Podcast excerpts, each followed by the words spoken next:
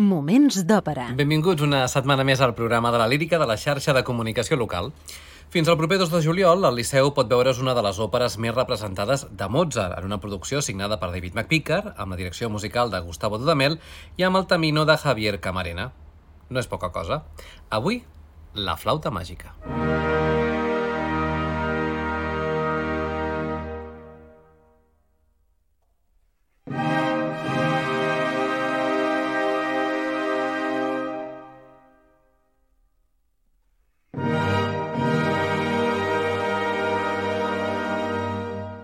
Moments d'òpera amb Albert Galzeran. La flauta màgica és un singspiel, una òpera còmica alemanya amb parts parlades, dividit en dos actes amb música de Wolfgang Amadeus Mozart i llibret en alemany de Manuel Schikaneder.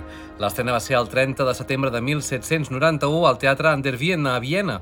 Van haver de passar molts anys abans no s'estrenés a Catalunya, ja que no seria fins al 15 de gener de 1925 que no representaria aleshores per primer cop al Gran Teatre del Liceu. I ara arriba, com comentàvem, amb una nova producció dirigida per, eh, musicalment per Gustavo Dudamel i escènicament per David McVicker i amb l'atractiu de Javier Camarena debutant el rol de Tamino, a més d'un bon grapat de cantants catalans de gran talent als quals també volem reivindicar. Pel que fa als personatges principals que intervenen en aquest títol, Tamino és un príncep japonès que està enamorat de Pamina, la filla de la reina de la nit. És un paper per tenor líric lleuger. Pamina és la filla de la reina de la nit, que també està enamorada de Tamino, un paper per soprano lírico lleugera de tessitura molt alta. Papageno és un ocellaire que treballa al servei de la reina de la nit i, amb, i més tard al servei de Tamino. És un paper per baríton que no representa grans problemes, però que requereix agilitat física i gràcia escènica. Papagena primer apareix en una escena parlada com una anciana i després com una noia jove i desperta, un paper aquest per soprano no gaire compromès. I la reina de la nit és la mare de Pamina i té un caràcter diabòlic, representant en una tremenda coloratura que exigeix la impossible nota del fa 5. Bé, impossible no, perquè evidentment hi ha cantants que l'interpreten, tot i que realment és una nota molt difícil d'emetre, per bé que és cert que normalment s'adapta a un mi bemoll 5, que és més accessible. La soprano lleugera que la interpreti, a més, ha de, ser molt hàbil amb les notes picades que han de ser perfectament afinades. L'argument de la flauta màgica ens parla del combat de la llum contra la nit, les il·lusions i els enganys, permetent la instauració d'un nou ordre que hereta de l'ordre antic i de les llums. El bé triomfa, simbolitzat per l'amor trobat dels personatges, Tamino amb Pamina i Papageno amb Papagena. Per tant, es tracta d'un títol carregat de simbolisme que també veu de referents maçònics com ho són, per exemple, les proves iniciàtiques o la referència més que evident del número 3 al llarg de tota l'obra i per això hi ha tantes possibles lectures com possibles espectadors. El que és cert és que es tracta d'una obra que agrada a grans i petits i que descobrir-la en fa dibuixar sempre un somriure als llavis a aquells que no n'han escoltat mai i aquells que la recuperem també ens fa somriure, òbviament. Per això el que farem tot seguit és anar a conèixer l'argument situant-nos ja a l'inici de l'acte primer.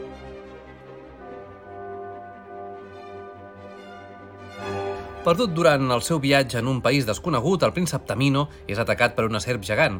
Mentre lluita per evitar una mort segura, és salvat per tres dames d'honor de la reina de la nit. Mentre el príncep està encara inconscient a causa de la baralla amb la serp, les tres dames canten la bellesa del jove. Decideixen anar a portar la notícia de la seva reina, però cadascuna d'elles vol quedar-se a prop de Tamino, proposant a les altres portar el missatge. Després de les discussions, desapareixen. Finalment el príncep desperta i veu el cos inanimat del monstre, tot preguntant-se si ho ha somiat o si algú li ha salvat la vida. Ho canta el tenor Juan Diego Flores. Die Spätnis ist bezaubernd schön, wie noch kein Auge je gesehen.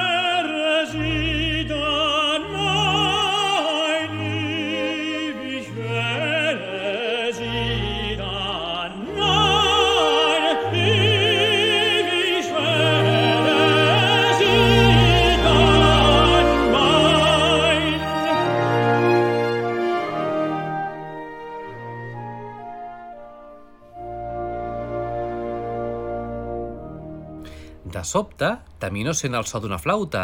No és altre que Papageno. L'interpreta el baríton Christian Gerhager.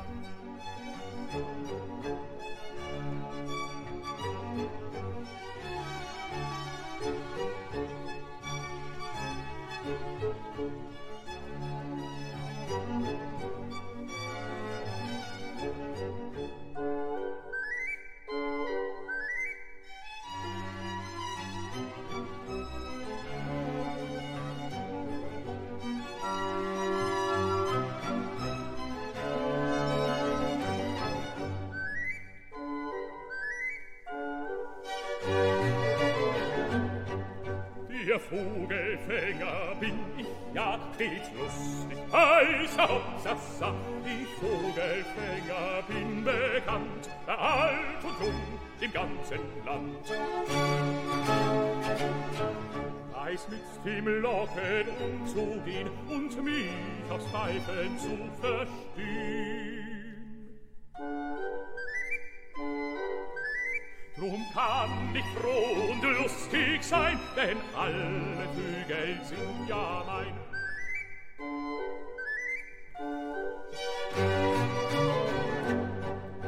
Der Vogelfänger bin ich ja stets lustig, heißer Hauptsassa. Ich Vogelfänger bin bekannt, bei alt und jung im ganzen Land.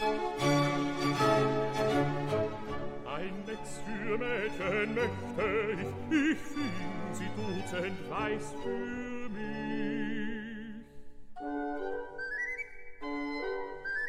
Dann sperrte ich sie bei mir ein und alle Mädchen wären mein.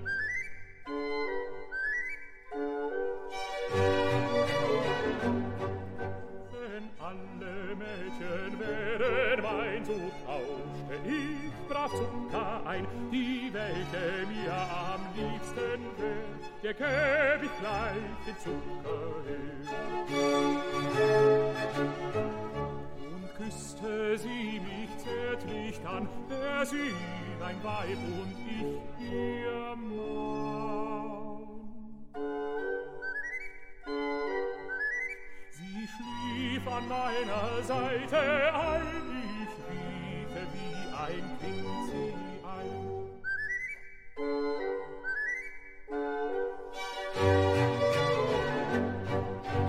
Tamino s'amaga i veu aparèixer Papageno. Papageno és un ocellaire que va cobert amb plomes multicolors. Quan Papageno i Tamino parlen, inicialment Papageno presumeix d'haver matat ell a la serp. Aleshores, les tres dames de la reina reapareixen i el castiguen per aquesta mentida donant-li aigua en lloc de vi i una pedra en lloc del pa ensucrat que li donen habitualment. Per acabar, l'obliguen a estar-se en silenci tancant-li la boca amb una cadena d'or. Les tres dames expliquen aleshores a Tamino que li han salvat la vida. Acte seguit, li parlen de Pamina, la filla de la reina de la nit, li ensenyen el seu retrat i desapareixen. En veure el retrat, Tamino s'enamora de la noia i pensa en la felicitat que l'espera. Reapareixen les tres dames que li confessen que Pamina està presonera. De seguida, Tamino només desitja alliberar-la. En aquell moment, la reina de la nit apareix i li explica la seva desesperació en saber de la reclusió de la seva filla. Diu finalment a Tamino que si torna vencedor, Pamina serà seva per l'eternitat i la reina desapareix de sobte. Tamino es pregunta sobre el que acaba de veure i prega als déus que no l'hagin enganyat. La reina de la nit és la soprano Edita Gruberova.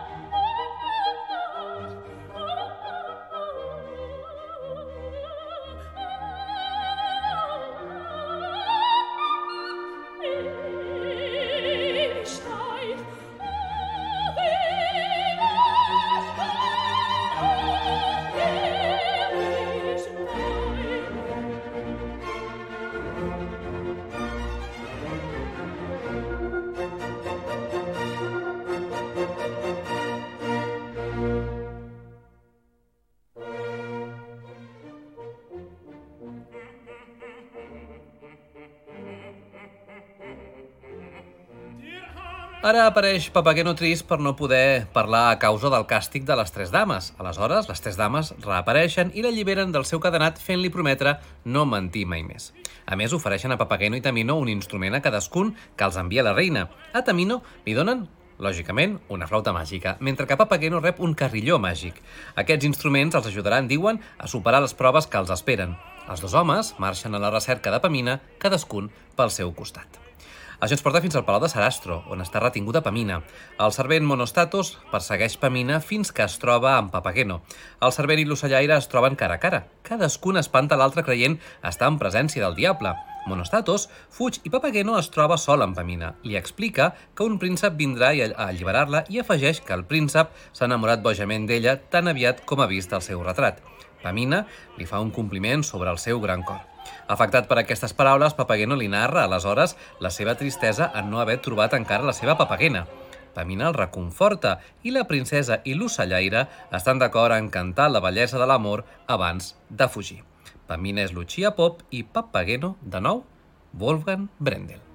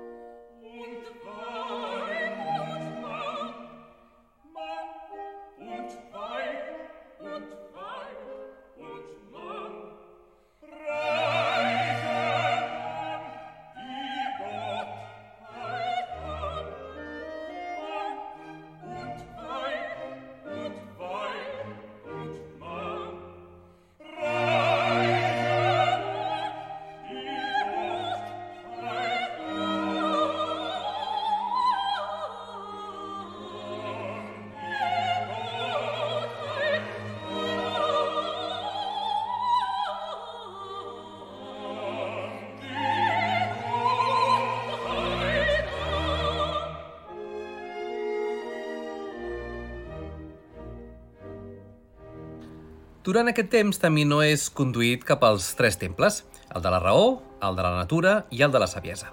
L'acompanyen tres genis que li recomanen que continuï sent ferm, pacient i discret.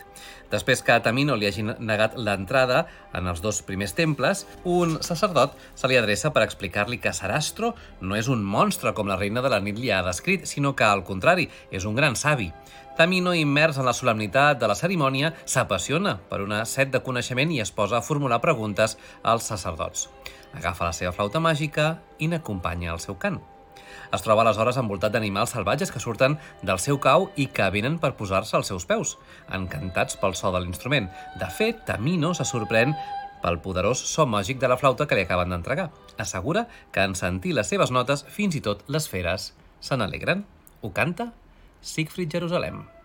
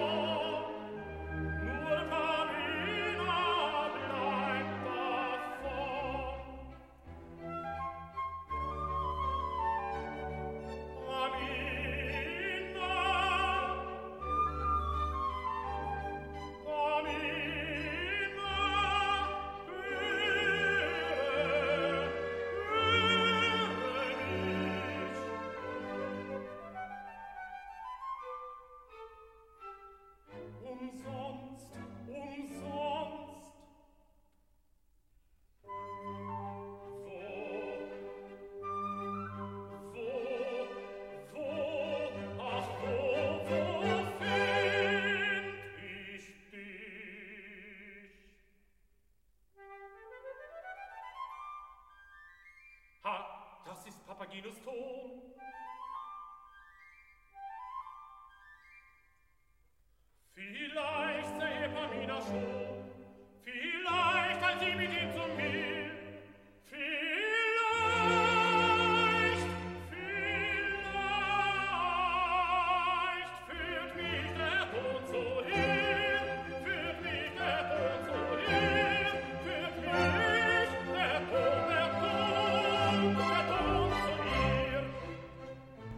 Ara apareixen Papageno i Pamina. Pamina espera trobar Tamino abans que Monostatos i els seus esclaus els trobin a ells.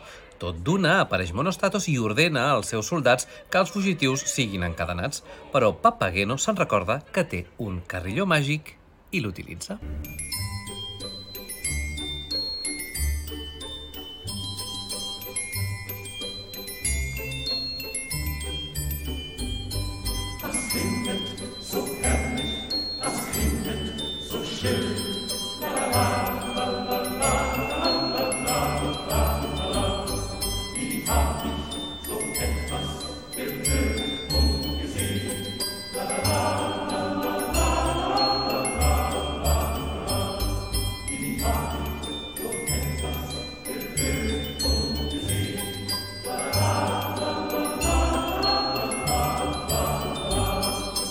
Aquest so tan oníric embruixa amb Monostatos i els seus esclaus, que es posen a ballar i a cantar abans de desaparèixer. Per una fanfàrria de trompetes interromp el silenci. És Sarastro, seguit per una processó de sacerdots. Pamina s'agenolla davant Sarastro i explica que intenta escapar de Monostatos, que apareix de nou, però ara arrossegant amb ell a Tamino, que ha estat capturat. Tan aviat com es veuen, Pamina i Tamino s'abracen en presència de Monostatos i dels sacerdots. Monostatos els separa posant-se davant Sarastro i li prega i lloa els seus mèrits personals esperant ser recompensat. Però, al contrari, Monostatos és condemnat per Sarastro a rebre 77 cops de fuet. Sarastro ordena aleshores que Papageno i Tamino siguin conduïts al temple de les proves. Així acaba doncs el primer acte, destaquen les veus de Lucia Pop com a Pamina, Roland Bracht i Sarastro, Wolfgang Brendel Papageno, Siegfried Jerusalem Tamino i també el cor.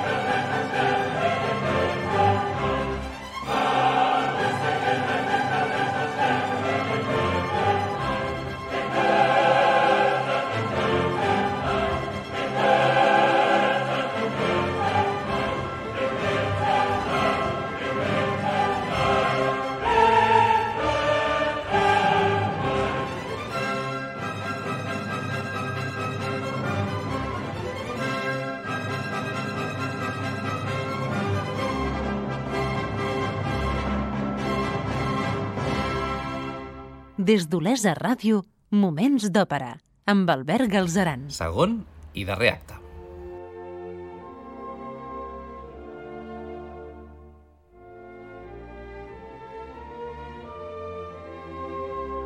Ens situem a l'inici de l'acte segon de la flauta màgica de Mozart. Sarastro anuncia als sacerdots que els déus han decidit casar Tamino i Pamina, però Tamino, Pamina i Papageno hauran de passar unes proves abans de poder entrar al temple de la llum, cosa que els permetrà aturar les fosques maquinacions de la reina de la nit. Sarastro prega a Isis i Osiris per tal que els candidats aconsegueixin la força suficient com per superar les proves.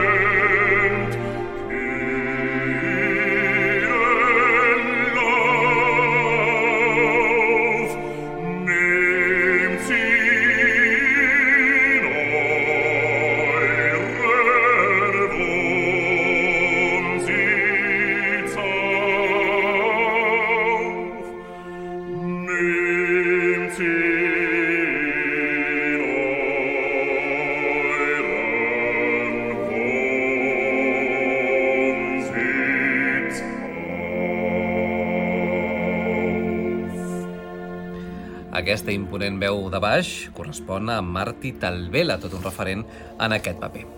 Els sacerdots interroguen ara Tamino i Papageno sobre les seves aspiracions.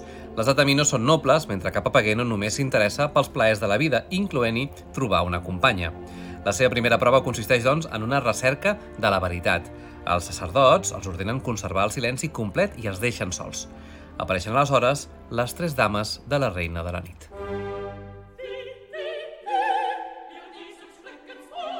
Tamino, lògicament, els oposa un silenci absolut, tal com el li han demanat en aquesta primera prova, però Papageno no se'n pot estar i els hi acaba parlant. Els sacerdots reapareixen per felicitar Tamino i recriminar la feblesa de Papageno. Mentre això passa, Pamina es troba adormida en un jardí. Apareix Monostatos, decidit a temptar de nou la virtut de la noia. La reina de la nit apareix en aquell moment, fent fugir Monostatos, dona un punyal a la seva filla i li ordena, en un cant exaltat, que mati Sarastro. Us imagineu quina escena és, no? La mítica escena de la reina de la nit, interpretada per la no menys mítica Edita Gruberova.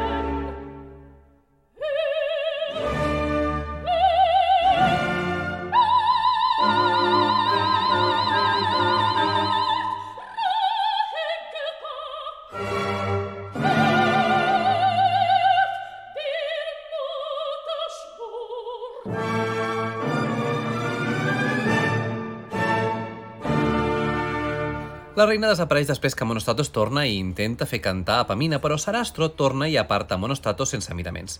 Monostatos decideix aliar-se, doncs, amb la reina. Sarastro declara a Pamina que farà pagar a la seva mare tot el seu mal. Ara es troben de nou Tamino i Papageno, els quals els sacerdots els hi han tornat a demanar que restin en absolut silenci. Com sempre, Papageno no es pot controlar i compromet la conversa amb una vella dona que se li ha presentat i que desapareix abans de dir-li el seu nom.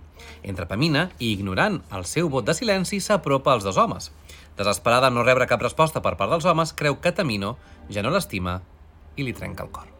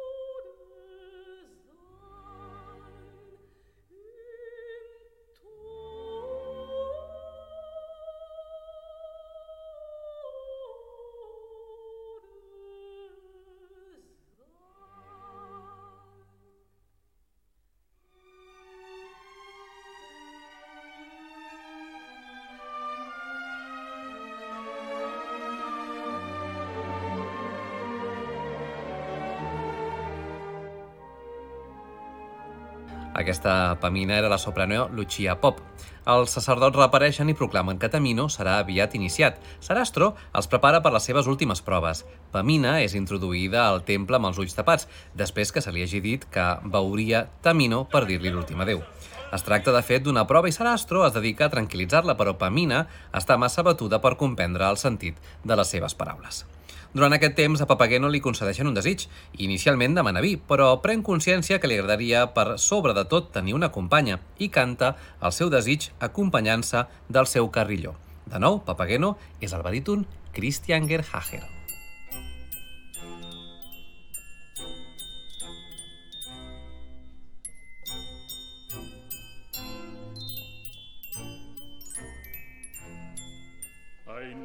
Mädchen oder Weibchen wünscht Papageno sie. O so ein sanftes Täubchen, wer Seligkeit für mich, wer Seligkeit für mich, wer Seligkeit für mich.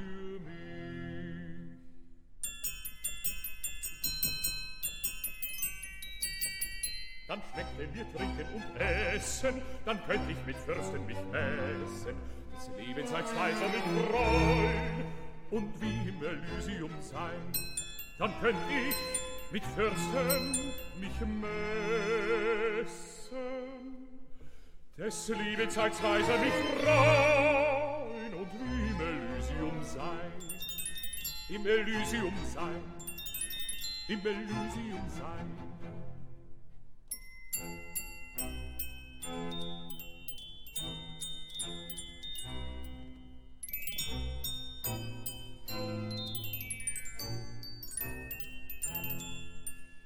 Mädchen oder Weibchen wünscht Papageno sie. O so ein sanftes Täubchen, wer Seligkeit für mich, wer Seligkeit für mich, wer Seligkeit für mich.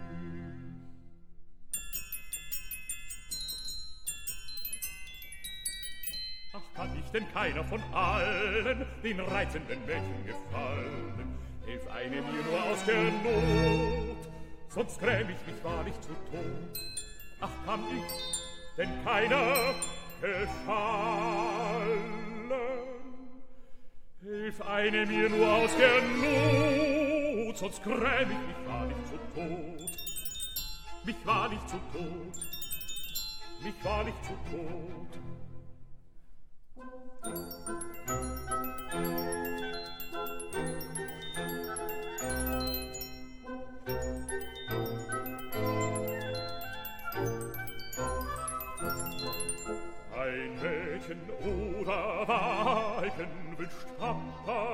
Sich. O so ein sanftes Täubchen, wer Seligkeit für mich, wer Seligkeit für mich, wer Seligkeit für mich.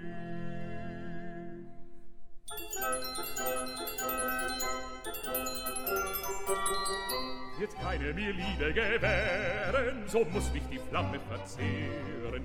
Doch küsst mich ein weiblicher Mund, so bin ich schon wieder gesund. Doch küsst mich ein weiblicher Mund. Doch küsst mich ein weiblicher Mund, so bin ich schon wieder gesund. Schon wieder gesund, schon wieder gesund.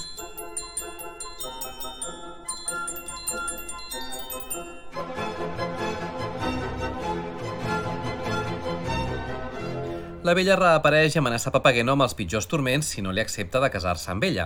Aleshores li jura fidelitat i tot seguit descobreix que és una jove i vella companya. Però un sacerdot el separa amb el pretext que Papageno encara no és digne i menys en un lloc sagrat com aquell temple. Ens ubiquem doncs ara en un jardí. Els tres genis anuncien l'adveniment d'una nova era, la de llum i d'amor. Salven Pamina, agitada per idees de suïcidi, i la tranquil·litzen sobre la mort de Tamino. Els sacerdots condueixen Tamino cap a les seves dues últimes proves, la del foc i la de l'aigua. Pamina es troba a Tamino guiant-lo a través de les seves últimes proves. Acte seguit són acollits triomfants per Sarastro i els sacerdots. Papageno, sempre a la recerca de la seva papagena, està desesperat i considera la possibilitat de penjar-se en un arbre. Però abans no pugui penjar-se, apareixen els tres genis i li suggereixen utilitzar el seu carrilló per atraure la seva companya. Aprofitant que toca l'instrument, els tres genis cerquen Papagena i la dirigeixen al seu amant. Després de retrobar-se, la parella pot, finalment, conversar amb alegria. Són Brinterfel com a Papageno i Cecilia Bartoli com a Papagena.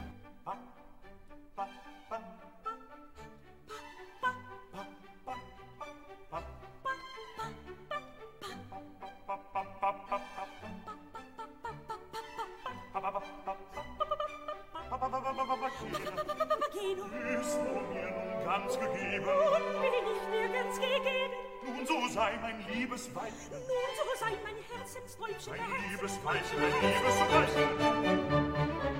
Welche Freude wird das sein? Welche Freude wird das sein? Wenn die Götter uns bedenken. Wenn die Götter uns bedenken, unsere liebe Kinder schenken, unsere liebe Kinder schenken, so liebe kleine Kinderlein, Kinderlein, Kinderlein.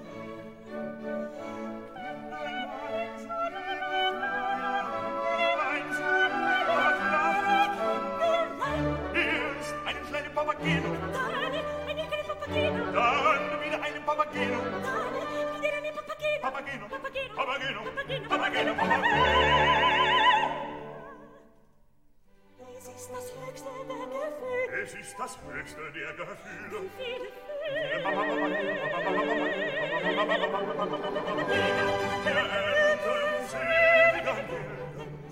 Es ist das höchste der Gefühle. Es ist das höchste der Gefühle. Wenn viele, wenn viele,